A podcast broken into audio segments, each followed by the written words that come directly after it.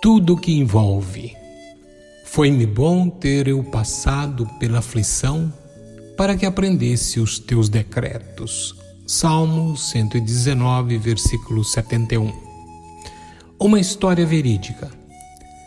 Ravi Zacharias, um cristão apologista, nascido na Índia, naturalizado norte-americano, contou a história de Hien Phan. Em 1971, Phan era um jovem cristão vietnamita e tradutor das Forças Armadas Americanas. Ele foi parar na prisão por ajudar aquele país e durante um longo tempo ficou preso. Encarcerado, não podia ler nada a não ser propaganda comunista. Aquela situação funcionou como uma espécie de lavagem cerebral e, nesse tempo, chegou até a duvidar da existência de Deus. Trabalho na prisão. Certa vez, o responsável pelo lugar chamou Rien e lhe deu uma tarefa: limpar a latrina do alojamento. Ninguém queria aquela incumbência, pois apenas o fato de ter que ir a tal lugar já embrulhava o estômago de muitos, haja vista o mau cheiro e as fezes espalhadas. Um dia, ao fazer o seu serviço, viu um papel escrito mais sujo de excremento, posto que alguém o usou como papel higiênico. Pegou aquilo, lavou e verificou que estava escrito em inglês. Esperou secar e, ao sair, colocou no bolso da calça e se dirigiu ao, ao alojamento.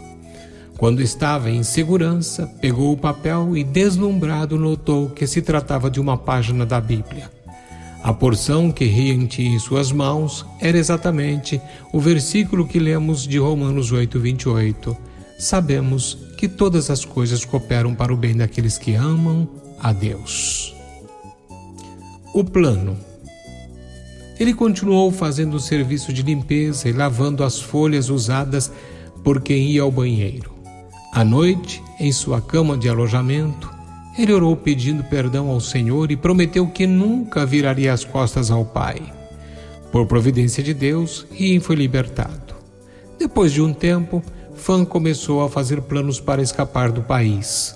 Após várias tentativas frustradas, iniciou a construção de um barco em segredo. Na verdade, ele não estava só já que 53 pessoas planejavam também empreender a fuga, tendo Rien como seu líder. Surpresa. Um pouco antes de partirem, quatro Vietcongs bateram à sua porta. Quando ele abriu, eles disseram que ouviram que ele estava tentando escapar. E agora, será que vou preso? O que digo a eles? Ele decidiu confiar na palavra de Deus e no que o Espírito Santo comunicou em Romanos 8, 28. Sendo assim, seu coração descansou, posto que Deus tem o controle de todas as coisas. Após alguns instantes e depois de respirar fundo, ele disse a verdade àqueles homens. Em seguida, ele perguntou: Vocês vão me prender? Eles se inclinaram e disseram: Não, nós queremos fugir com você. Todas as coisas significam tudo. Com um plano de fuga incrível, aquelas 58 pessoas estavam em alto mar. De repente se depararam com a fúria de uma tempestade terrível. Rien caiu de joelhos e disse: Senhor, tu nos trouxeste aqui para morrermos? Naquele momento, os quatro homens que haviam batido à porta da casa de Rien vieram a ele e disseram: Fique tranquilo, nós sabemos como, como manejar essa situação, pois nós somos marinheiros. Se não fosse pela habilidade daqueles homens, ele não conseguiria. Conclusão: Deus faz coisas incríveis e comanda toda a situação. Ele poderia ter dado uma ordem à tempestade ou atrasado a viagem deles. No entanto, Deus sempre se revela em situações tão inusitadas, inusitadas para nós e demonstra o seu cuidado e amor. A vida tem um ato final.